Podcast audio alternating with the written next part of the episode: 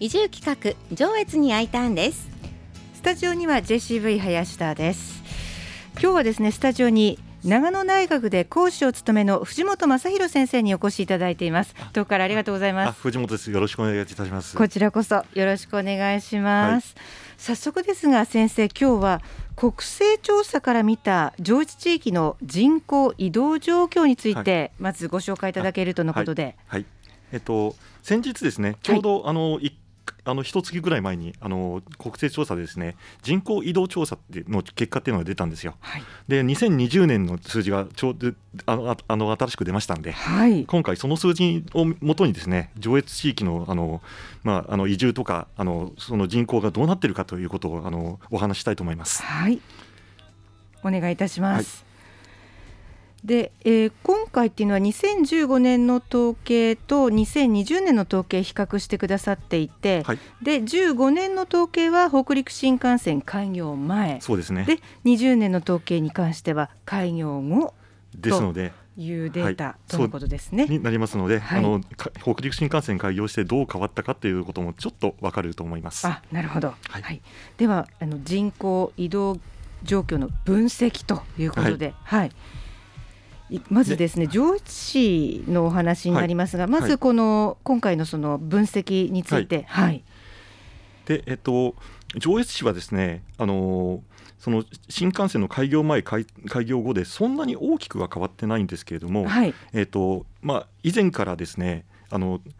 その就職とかで、はい、あの進学の機会でのですね転出がとても目立っていると。いう、はい、あの状況があのありました。はい、でこれはあのやっぱり新幹線が開通しても同じような状況です。はあ、そうなんですよね。はい、うん他に、はい、そうですねあと、はい、あとその新幹線があの開業した後で35歳から44歳ぐらいの働き盛りの層が若干転出が減ってます。ということは少しあの上越に残ってくれてる人が増えてるのかなという感じもしますね。あそうなんですね。はい。えー、で、えー、この上越市についてのポイントっていうのはいかがでしょうね？はい。はい、えーと、これあの県特に転出転入の先をですね、はい、県内当てか県外当てかってあの分類してみるとちょっと面白い結果が出たんですけども、はいえー、あの上越市の場合はあのそのえっと、進学やあの就職のタイミングでの転出の時に、県外当てが圧倒的に多いんです。県外に？県外に出てしまうと。でそれ以外はですねあの大体どの年齢層も、はい、県内県外であの転入転出がバランスが取れている数字なんですね。なるほどなのでそのタイミングでのあの転出というところがもうとにかくあの一番の課題なのかなというふうに思います。同じ県内の新潟市長岡市ではなく県外にとはい県外ですね。いうのが特徴。特にあの東京都神奈川県とかですね、はい、あと埼玉県千葉県まあ南関東なんですけど面白いのは石川県への転出が多いです。はあ金沢ええ富山よりも石川が多いんです。はあまあ新幹線が通ったからかなと思ったんですけど、まあ、以前から結構こういう傾向あったみたいですね。あそうなんです、ね、でも新幹線が通ってから石川県はあの増えました。あそうですか。はい。あやっぱりじゃあ原因そこにもあるかもしれないですね。かもしれませんね。なるほど。はい。うん。じゃあやっぱり就職の時進学の時に、はい、県外に出て行かれてしまう方が多いのではい、そでね、その対策がでそのまま、あの戻ってこない人が多いのかなという感じがしてます。そうですか、はいじゃ続いてはですね、はい、妙高市についてなんですが、はい、妙高市の特徴と言いますといかがでしょう？はい、えっ、ー、と妙高市はもともとですね、やっぱりあの転出が多かった地域なんですけれども、はい、あのやっぱり人口が減ってしまってるんですね。えー、で上越市と同じようにあの就職や進学の時にあの外に出てしまうというのが多いんですけれども、はい、以前はですね、だいたい20代後半から30代ぐらいにかけて、はい、あの割とあの転出と転入バランスが取れてたんですね。ところが新幹線開業後はですね転出が多くなりました。ということは転入が減ったんですね。なのであの妙高市にあの入ってくる人が減ってきてしまって、であのもうあの全ての年齢層で妙高市の場合はあの転出型になってしまいました。そうですか。はい。ちょっとまあ今かなり厳しい状況かなと思います。なるほど、そうなんですね。で、あの県内か県外かという分析で見ますと、はい、妙高市の場合は上越市とは違って県内への転出が意外と多いんです。と言いますと新潟市ですとか。一番多いのはですね、はい、やっぱり上越あ新潟市でですね、はい、であと次いで上越市とか割比較的近隣への転出が目立つなと。いうことですね、うん、なるほど。やっぱりお隣ですけどちょっと違いますね。ちょっと違いますね、えー、では続いて、えー、糸魚川市についての状況なんですが、はい、糸魚川市ですね。はい、はい。糸魚川市はですね、はい、あのやっぱり同じようにあの進学就職あ時点で地域を離れる人が目立つんですが、はい、あの一方でですね20代前半のあの転入が多いんです。あ20代後半ですね。ごめんなさい。20代 ,20 代後半というか20代ちょうどですね、はい、20代全域の転入が多いんです。はい、ということはもしかしたら一旦進学のために外に出てたけれども戻ってくるという人が多いのかなという感じがしてます。でところがですね、はい、実はあの30代になると今度はまた転出が多くなってしまうんですね。なのであの30代があの転出の第2のピークになります。まあなんかあの不思議な結果なんですけどそういうふうに、えー、あの伊藤川の場合はあの2つのピークがあってこれはですね、上越市にはない特徴です。はあ、そうですか。でもしかしたらあのそのなんかあの少しあの家庭を持ったりして、ええ、なんかあの生活を変えが変わったタイミングで、はい、もしかしたら外に出てしまってるのかなという、え、あの考えがあのあるんですけれども、あのちょっと原因はもうちょっと深く調べてみないとわからないところです。の糸魚川市の方とお話したりしますと、はいふるさと愛をすごく強く感じてで、ね、まあ、もちろんどの地域にお住まいの方もあるんでしょうけども、はい、そういうのを非常に強く感じたことがあるんですね。あとまとまりがいいって言いましょうかね。はい、あのそうなんですね、えー、あの数字からもそれ見えてまして、はい、あの糸魚川市は50代50代からの転入が多いんですね。だから20代と50代の転入が多いという面白い結果になります。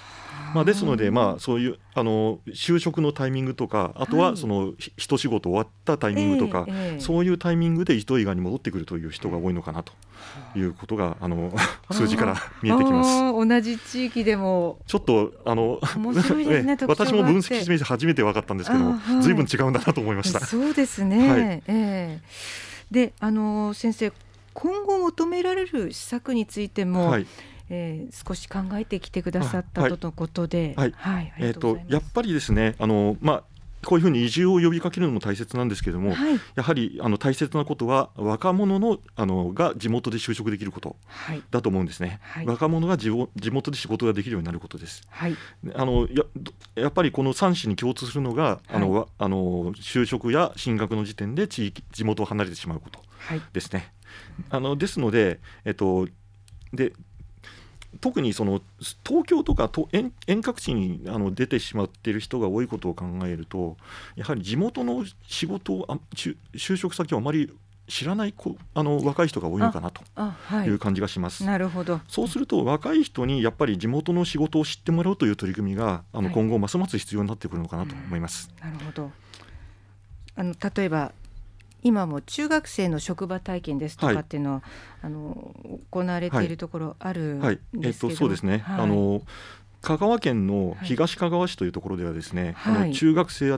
向けにですね大々的にあの地元のしあの会社を知ってもらうためのイベントとかを開いてます、うん、今までは高校生ターゲットが多かったんですけど最近はじゃ、はい、そういうふうにあの少しずつですね中学生ターゲットというのが増えてきています。はあ、そうなんですか。はい、あの上越市内ではですねほんの一部の企業さんで中学生対象にそういった導入のはい、の活動をやっていらっしゃるところが、あのありまして私も実際取材に伺ったこともあります。であの今のお子さんってまあ情報がたくさん世の中ありますよね。でまあ何を信じていいかわからないって部分ももしかしたらあるかもしれません、はい。はい、あの親御さんのご家族の情報っていうのを非常に頼りにしていらっしゃるっていうのがデータで出ているとのことで、そうですね。あの以前なんですけれども親子の、はい、えーバスツアーっていうのがこの地域でもあったりしたんですよ、高校生と親のですね、でもちょっとまあコロナ禍で、はい、えー、今なってないと、はい、でただあの三条市では大学生対象とした、はい、大学生と保護者を対象とした企業訪問バスツアーを今年度も計画していたりとかですね、あのとてもいい取り組みですね。あそうなんです、ね、ただあの最近思ってるのが、割とその自分の将来について考え始めるのが、やっぱり中学生なんですね。なのであの大学生とか高校生だとある程度自分の将来がもう決まってたりする子も少なくないかなと思ってまして中学生ぐらいの時にそういうことをやっていくことが、はい、まあ、今後求められていくのかなということをちょっと考えています。ですか。はいで、はい、一方ではですね、はい、あの福井県とかでは、あの産地の見学イベントということでこれは年齢を問わずあの全年齢型でですね、あの産地に行ってですね工場の中を見学したりできるようなイベントも開かれてます。まあ、以前ちょっとここでご紹介したことあるんですけど燕三条でもあのちょっとコロナで中断してますけどもあのやってます。でそういうようなあのあの仕組みでですねあの親子揃ってそういうあの職場とかを見に行って将来のあの就職先とかそういうあの将来の仕事とかに役立ててもらえたりするような地域になるとあのもしかしたら人が戻ってくる地域になってくれるのかなと思います。なるほど、はい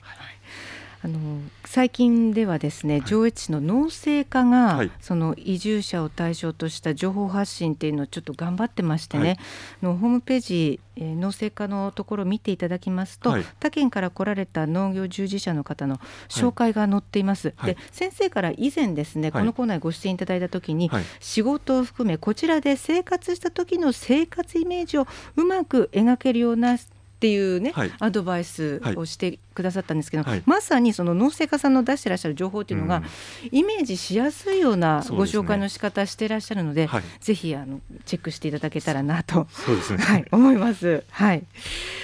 え今日長野からねごあのこちらにお越しいただきました、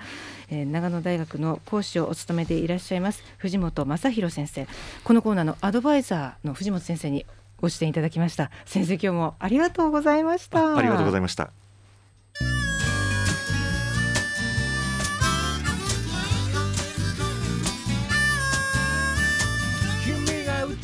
このコーナーは近日中にポッドキャストとスポティファイに配信します。FM 上越のホームページ上越に I ターンのバナーからパソコンスマホでいつでもどこからでもお聞きいただけます次回のこの時間は上越市自治地域振興課の方にお話を伺います。上越に I ターンでした。飲めない酒は進めないがみんなで飲むときは誘ってやる。君がうちの集落に来てくれたならばうちを選んでくれた君を